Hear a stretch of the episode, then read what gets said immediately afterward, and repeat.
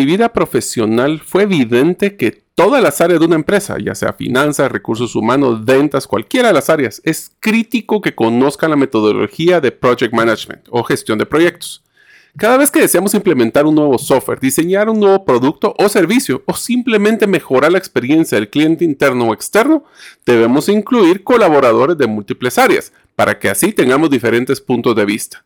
El reto es cómo asignamos tareas. Damos seguimiento al cumplimiento de los hitos o indicadores de gestión y al finalizar el proyecto, cómo podemos evaluar el aporte de cada una de las personas involucradas.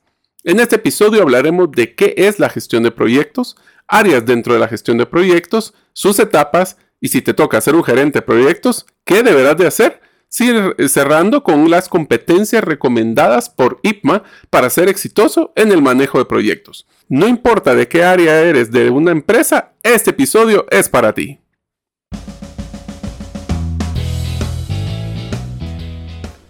Bienvenidos al podcast Gerente de los Sueños, donde le brindamos las herramientas prácticas, competencias e inspiración para que los líderes de impacto cumplan sus sueños. Soy su anfitrión, Mario López Alguero, y mi deseo es que vivas la vida con pasión, resiliencia y templanza. Bienvenidos.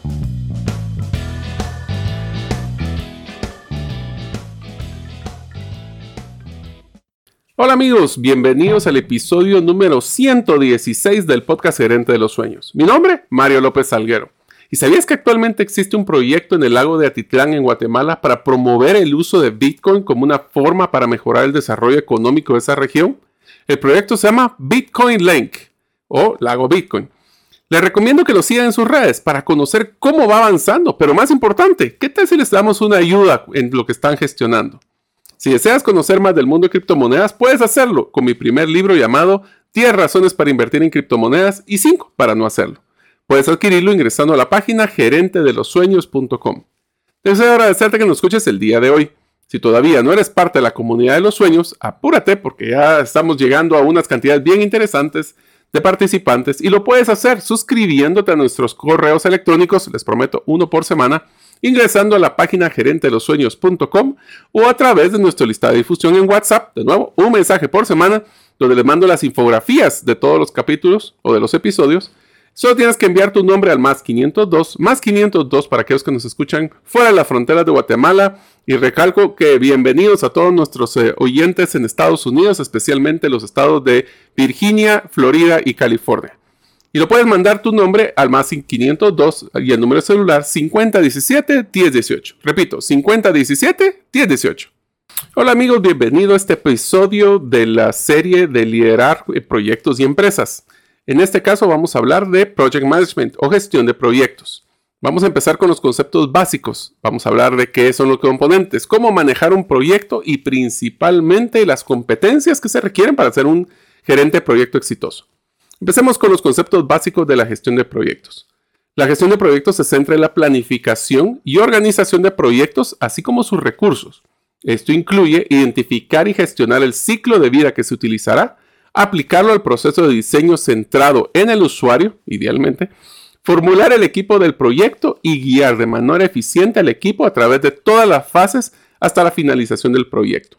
Es sumamente importante que tomemos en cuenta de que uno de los errores, y se los comento desde el inicio, más grande que he visto a la hora de gestionar proyectos, es que nos enfocamos tanto en cumplir los indicadores como lo que es el tiempo o el presupuesto, que se nos olvida validar constantemente para qué estamos haciendo este proyecto, cuáles son las funciones, qué es la meta, la expectativa que se tiene para el cumplimiento del proyecto.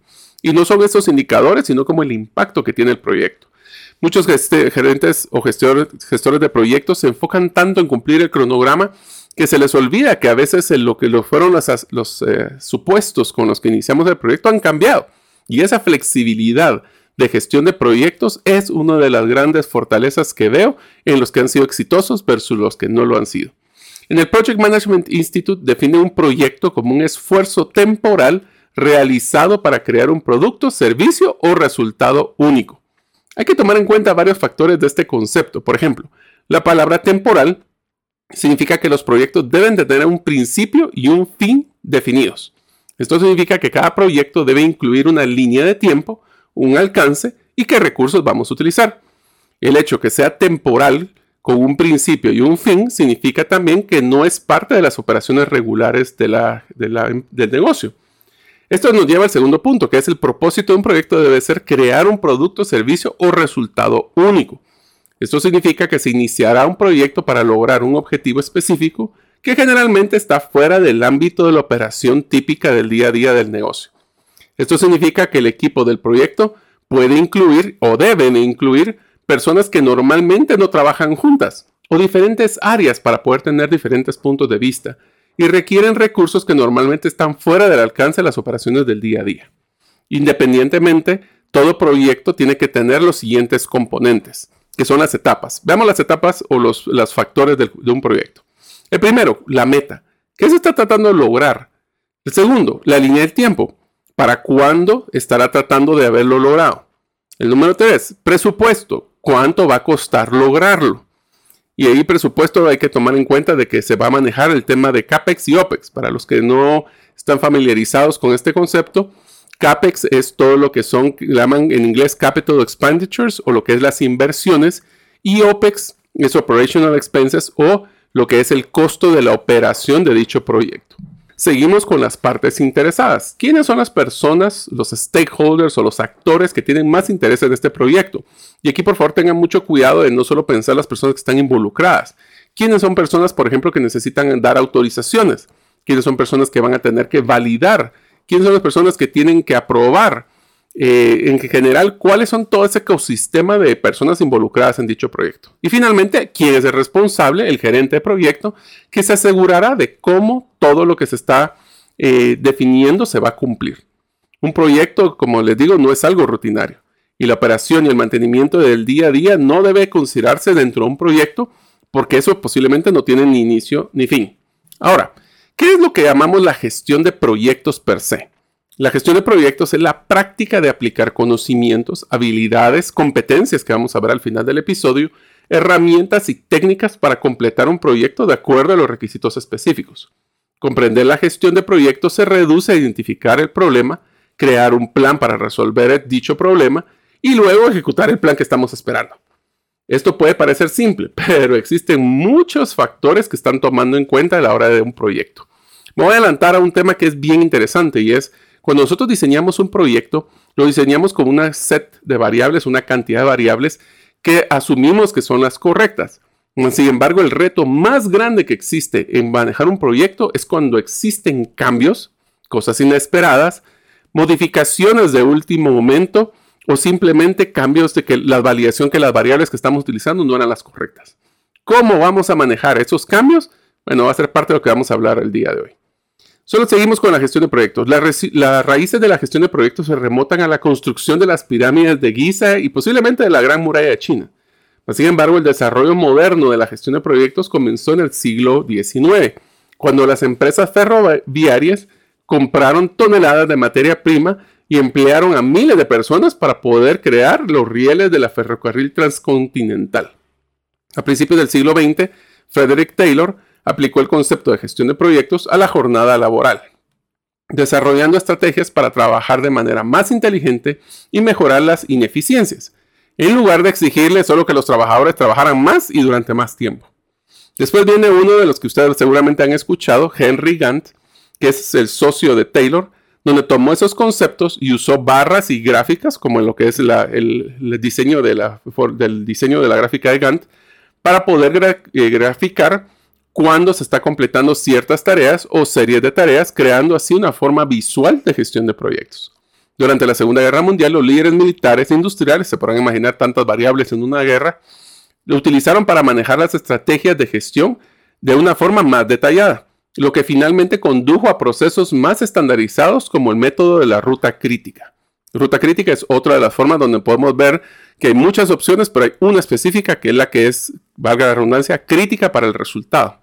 Tenemos que tomar en cuenta también que en estos procesos nosotros eh, tenemos que documentar probablemente en una buena gestión de proyectos para poder comprender si este proyecto, lo vuelvo a repetir, qué cosas funcionaron y qué cosas no funcionaron. Las prácticas de la Segunda Guerra Mundial eh, crecieron en popularidad entre todas las industrias, especialmente en el 65 y 69, donde se fundaron la Asociación Internacional de Gestión de Proyectos y el Instituto de Gestión de Proyectos respectivamente. En 2001 las metodologías ágiles de gestión de proyectos fueron codiciadas por la creación de lo que llaman el manifiesto ágil, que es como hacer proyectos eh, de una forma más simple, ágil, valga la redundancia. En el de la gestión de proyectos continúa cambiando mediante el panorama es cada vez más competitivo. Ahorita, por ejemplo, se está tomando mucho en cuenta en proyectos el manejo de automatizaciones o inclusive la gestión de inteligencia eh, artificial, ya que estas son tecnologías que están ingresando en el mercado. Pero ahora preguntémonos, ¿cuál es el valor realmente de la gestión de proyectos? A través de una gestión adecuada de proyectos podemos asegurarnos de que existe o se mantenga el propósito, la visión y las metas de dicho proyecto. Al mismo tiempo que se apoya las tareas y los objetivos, como le digo, es ver la parte micro versus la parte macro, tenemos que estar tomando en cuenta cuáles son esas tareas y objetivos de cada una de las audiencias que estamos tratando de gestionar. Además, tenemos que evitar riesgos y utilizar de forma eficaz y eficiente los recursos disponibles. Nunca vamos a tener todos los recursos que esperamos. También debemos de ayudar a los miembros del equipo a comprender sus responsabilidades, los resultados esperados y el cronograma que todos deben seguir para completar el proyecto a tiempo y dentro del presupuesto. Recalco esos dos puntos que las personas creen que el proyecto es exitoso solo porque se cumplió a tiempo y en el presupuesto, no necesariamente lo más efectivo. Les voy a contar una anécdota que me pasó.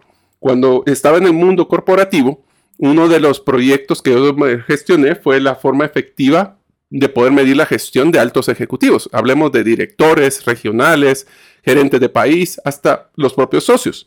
Y en uno de estos teníamos un director de planificación, me acuerdo que era el puesto, donde lo que se le había planificado era un proyecto. Y el dicho proyecto, cuando se concluyó hicimos su evaluación de desempeño anual, salía de que había cumplido el 125%. Ahora yo le empecé a preguntar, ¿y el proyecto qué era? Pues era implementar un nuevo software y el nuevo software se está utilizando actualmente? Pues la verdad es que no, porque tuvieron problemas con cargar la base de datos. ¿Y entonces por qué cumplió 125%? Porque lo entregamos tres días antes de que la fecha de conclusión. Entonces la pregunta es, ¿realmente se cumplió la expectativa y la meta y el objetivo de un proyecto? ¿O es un tema que nos enfocamos de que porque ahorramos 100 eh, quetzales, dólares o lempiras, eh, realmente ya lo cumplimos con lo que se esperaba de nosotros? Es por eso que tenemos que ver esto de una forma más holística. Dentro de las áreas que tenemos en la gestión de proyectos, me voy a basar en la metodología de Project Management Institute o PMI. Se han identificado nueve áreas de conocimiento de la gestión de proyectos. El primero es el manejo de la integración, cómo logramos nosotros integrar los diferentes recursos, personas, eh, departamentos para crear un proyecto la gestión del alcance, hasta dónde, y eso es bien interesante, un alcance de un proyecto es hasta dónde va a llegar dentro del proceso. Si es un proyecto un poquito más largo, por ejemplo, nos damos cuenta de que después existen ampliaciones y miren, ya que funcionó esto, queremos ampliarlo a otro. Se debe hacer cortes porque si no se vuelve un proyecto, como mencionamos en la definición, eh, constante y perenne. Eso ya no es un proyecto, eso es el día a día. La gestión del tiempo, donde tenemos que estar constantemente. El seguimiento es un tema clave del gestor, del, gerente de proyectos, porque sabemos que el tiempo está en nuestra contra. Siempre tenemos que luchar para que las personas terminen sus actividades en el tiempo esperado. El manejo de costos.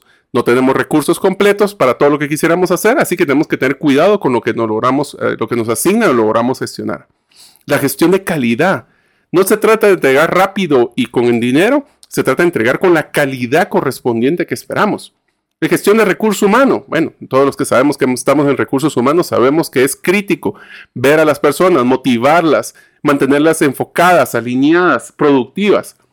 La siguiente es la séptima, es la gestión de comunicación.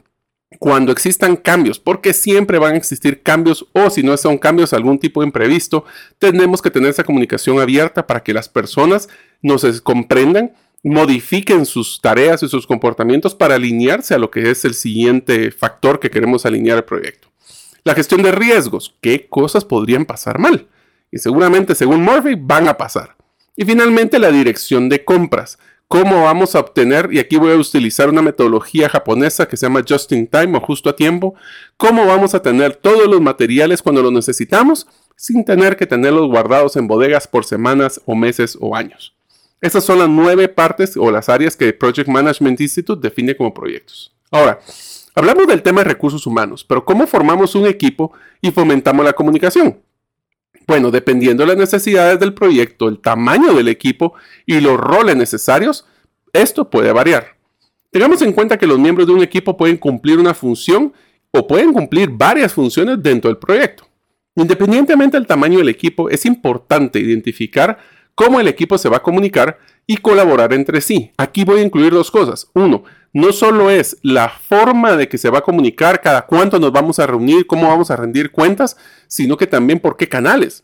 Actualmente ayudé a una empresa grande de desarrollo inmobiliario que su reto era cómo utilizaban el WhatsApp o cómo utilizaban el correo o cómo queríamos todos copiar a todos y entonces se volvía aquella cantidad abrumadora de correos electrónicos que al final ya nadie le ponía tanta atención.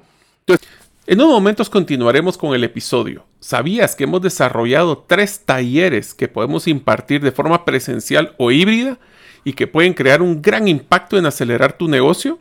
Estos talleres son el modelo de Storybrand, cómo podemos simplificar nuestro mensaje para separarnos de la competencia y así cerrar más negocios. El segundo es cómo crear un embudo de ventas que motiva al cliente a comprar múltiples veces, así como crear un embudo inverso para vender los productos que tengo y no los que quisiera tener. Y finalmente el programa de cultura de relevancia, cómo lograr que todos los miembros de la empresa se comprometan con nuestra estrategia y lograr así llegar a nuestros objetivos que nos proponemos en el negocio. Todos los talleres se imparten de manera práctica, con guías del participante y tareas para que ejecutemos lo aprendido y no solo tengamos otro webinar. Para más información puedes ingresar a la página gerentedelosueños.com. Ahora continuamos con el episodio. la comunicación efectiva les damos varias recomendaciones. Por ejemplo, tenemos que tener reuniones que sean planificadas, regulares y no se valen cancelarlas por imprevistos. ¿Qué tan formales van a ser estas reuniones? ¿Se va a manejar minuta? ¿No se va a manejar? Eh, si las reuniones se llevarán a cabo en persona, virtualmente, ambas, cómo el equipo va a compartir y colaborar, por ejemplo, los documentos, a veces mandarlo por correo no es la mejor efectividad, a veces utilizar eh, archivos compartidos puede ser la forma más efectiva, eh, dónde se van a almacenar los documentos y cómo se controlarán, las versiones. Esto es bien interesante.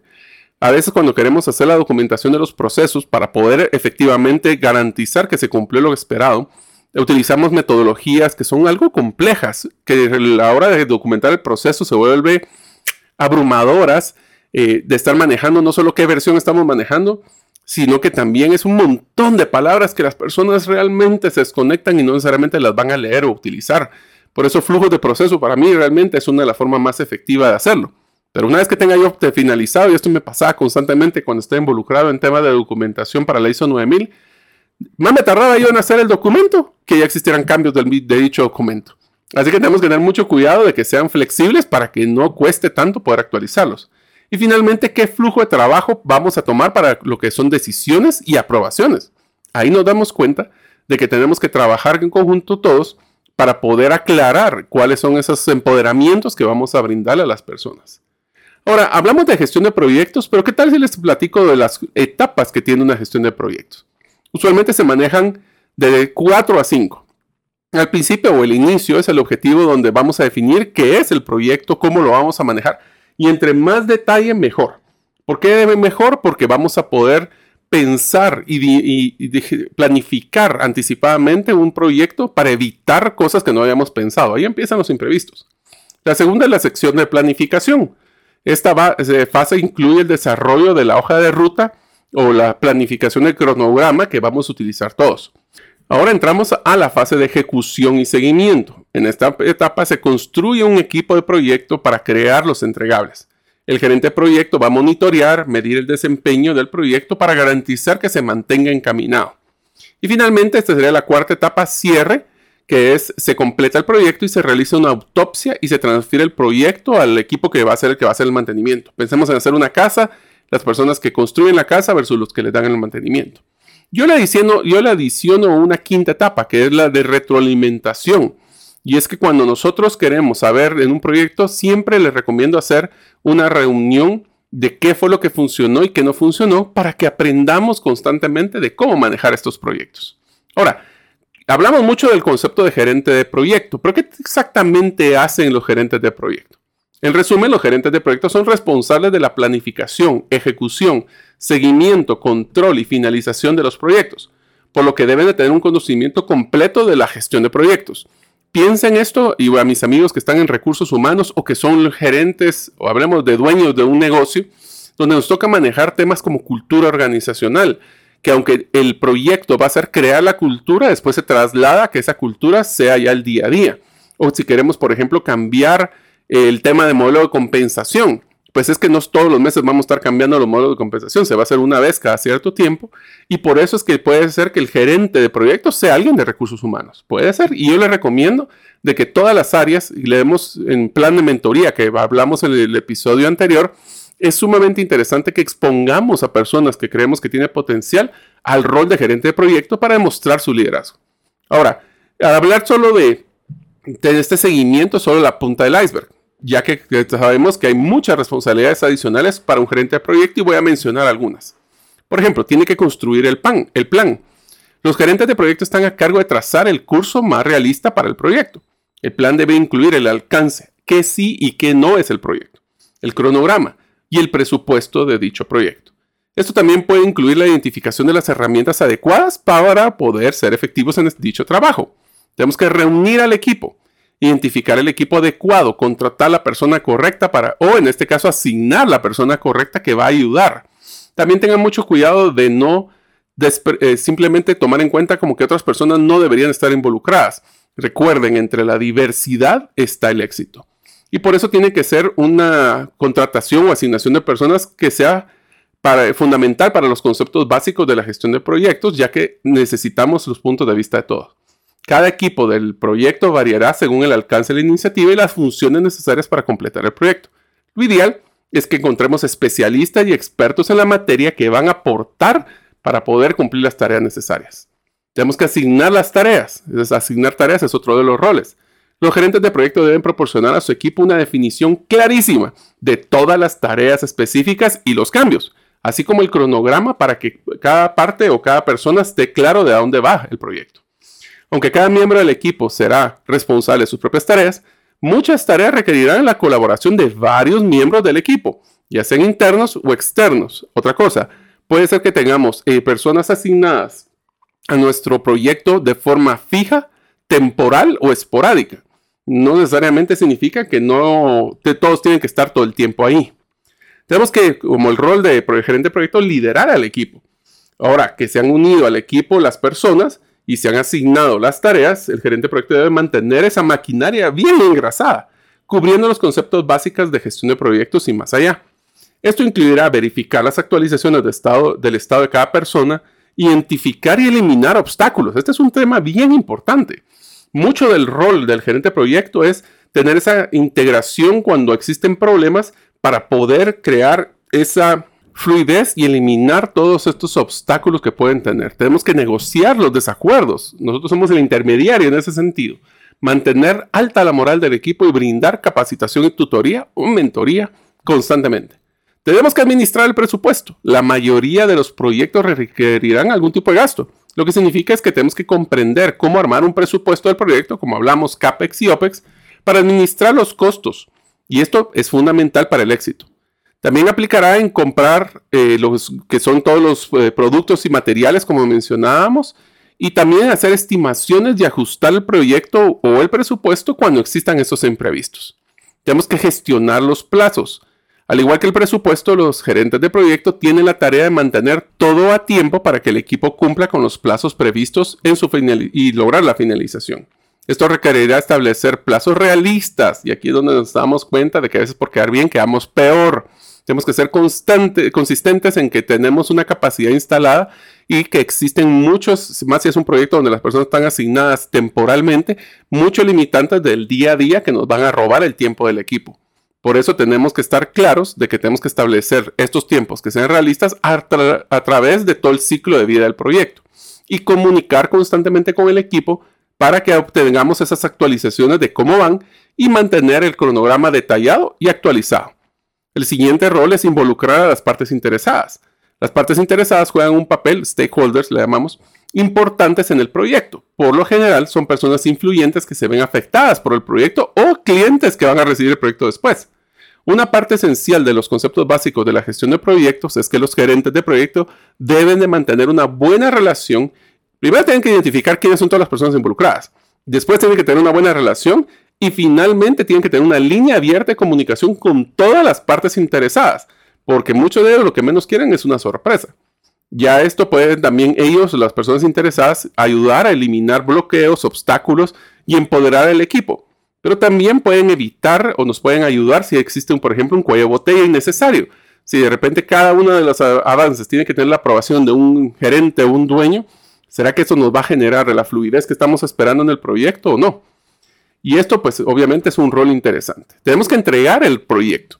Y el entregar es que tenemos que, o sea, o el hecho es que se haya cumplido con el objetivo de un proyecto, no significa que ya terminó el rol del gerente del proyecto. Este debe de entregar el proyecto de una forma en que cómo se va a administrar. Esto es bien importante, cómo se va a mantener el proyecto y cómo va a operar en el futuro. Nuestros mejores gerentes de proyectos en las empresas que yo he trabajado son aquellos de los que crean impacto y los que ven que ese proyecto generó los frutos y se mantuvo en el tiempo no solo, como les digo, que cumplió con el tiempo el presupuesto. Esto nos va a ayudar también a poder ser referentes para que en algún momento nos vuelvan a solicitar y ahí viene nuestro plan de desarrollo personal. Y entonces, si fuimos efectivos en un proyecto, adivinen qué, seguramente nos van a, nos van a pedir que o nos van a asignar proyectos nuevos en el futuro y así vamos a crecer. Y finalmente, tenemos que documentar el proceso. Yo sé, a veces es tedioso, pero es importante, ya que podemos identificar y documentar las aquellas lecciones aprendidas. Este se vuelve una institución o un negocio que aprende constantemente. No solo es una buena práctica para el crecimiento de la persona o el proyecto en, general, sino para que también esta experiencia sea transmitida a otros, a otros equipos. No hay que ser celoso de mi proyecto. Si la organización aprende y crece, inclusive mis errores, va a ayudar a que todos vayamos aprendiendo. Ahora voy a finalizar el episodio comentándoles el modelo de competencias de IPMA. IPMA es el International Project Management Association. O sea, ya hablamos de todo lo que era el rol de las, del de proyecto, pero ¿qué tal si hablamos de las recomendaciones de competencias? Y si alguna de estas les suena, es porque posiblemente las hemos tratado en los episodios anteriores. IPMA es una institución basada en Suiza eh, y habla del modelo individual de competencias a través de su estándar ICB4. En este habla de tres grandes factores.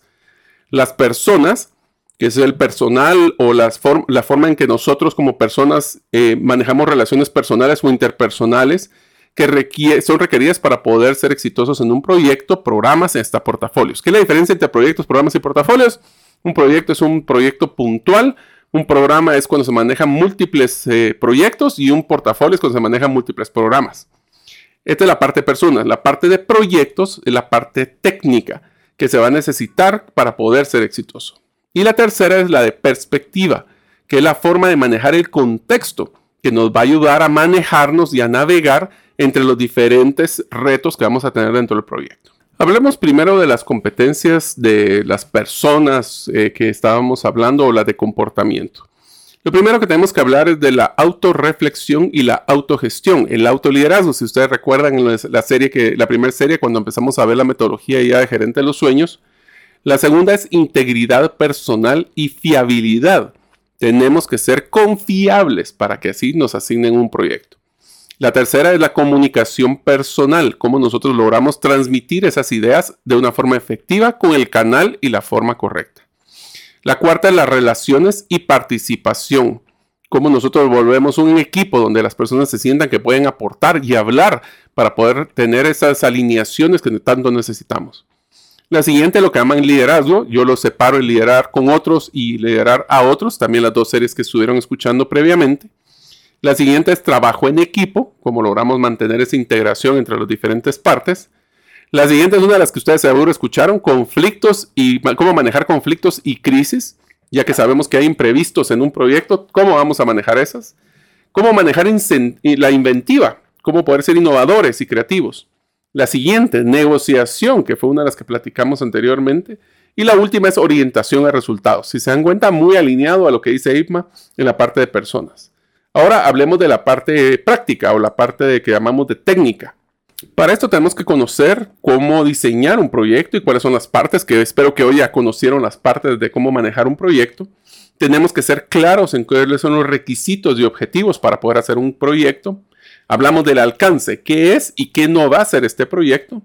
Manejo de tiempos. Y aquí no solo es, ah, para tal fecha lo vamos a hacer, es que tenemos que desmembrar esa fecha para ver la ruta crítica, que es la ruta que si se cumple, se cumple el proyecto. Y esos tiempos hay que ser conservadores, optimistas, pero conservadores. O sea, no podemos ser muy optimistas pensando de que vamos a terminar algo que por quedar bien quedamos peor.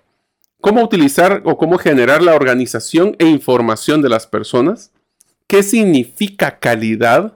Esto es bien importante porque para la calidad mía es no necesariamente la calidad de mi jefe, así que tenemos que alinear qué es lo que se espera que si yo entrego este proyecto con calidad, ¿qué significa eso? Manejo de finanzas, desde el manejo de los recursos, el manejo de los costos, hasta el de presupuestos. También cómo manejar los recursos, asignación de lo que son, eh, por ejemplo, materiales, eh, el equipo como computadoras, si vamos a hacer construcción, la maquinaria pesada, todos estos recursos son importantes. El aprovisionamiento. El aprovisionamiento significa cómo voy a asignar lo que necesitan las personas cuando lo necesitan. La planificación y control. También cómo son los riesgos y oportunidades. Cómo manejar a todos los stakeholders o partes involucradas. Y finalmente, cuáles son el cómo manejar cambio y la transformación, así como selección de las personas o recursos y cómo equilibrar. Si se dan cuenta, son muchas de las partes técnicas. Termino con las competencias de contexto, que es la estrategia, que en pocas palabras es, estoy aquí, quiero llegar allá y necesito hacer esto. ¿O qué requiero para llegar a esto? La siguiente es gobernanza, estructuras y procesos que van a ser necesarios para poder replicar dicho proyecto. Y finalmente estamos hablando de tres más, los estándares y regulaciones, cuáles son los estándares más están certificados. En la perspectiva poderes e intereses, tenemos que ser muy ágiles en que en un proyecto cuáles son esas personas, los actores que hablábamos y qué es lo que están esperando. Aquí voy a utilizar una metodología bien interesante que es un actor puede ser una persona que sea el que aprueba, el que habilita, el que no bloquea y el que, y el que puede crear, brindar recursos. Piensen en más o menos las personas que están involucradas en un proyecto la próxima vez con esas cuatro categorías. Y finalmente, cómo crear una cultura y valores efectivos para poder ser un gerente de proyecto exitoso. Como les mencionaba, esto del gerente, la gestión de proyectos, a mí me encanta. Yo eh, fui miembro de la junta directiva de IPMA. Eh, bueno, he estado siendo, siendo miembro desde hace mucho tiempo de la junta directiva de IPMA en Guatemala. Y una de las cosas que les menciono es que me encantaría de que las personas que creen que no manejan proyectos, hablemos recursos humanos, contabilidad, finanzas, se involucren en esta metodología ya que ustedes como líderes, como futuros gerentes de negocio, van a tener que utilizar proyectos en toda su vida. Espero que este proyecto, este proyecto y este, eh, este episodio fuera de valor. Gracias por escuchar el episodio de hoy de Gerente de los Sueños. Recuerda que para lograr cumplir tus sueños, solo debes de ponerle fecha y tomar acción. Las notas y material complementario de cada episodio puedes encontrarlo en la página gerentedelosueños.com. La música que han escuchado es Feeling Good de Kevin MacLeod y pueden encontrarla en incompetech.com. Hasta la próxima y que sigamos haciendo nuestros sueños una realidad.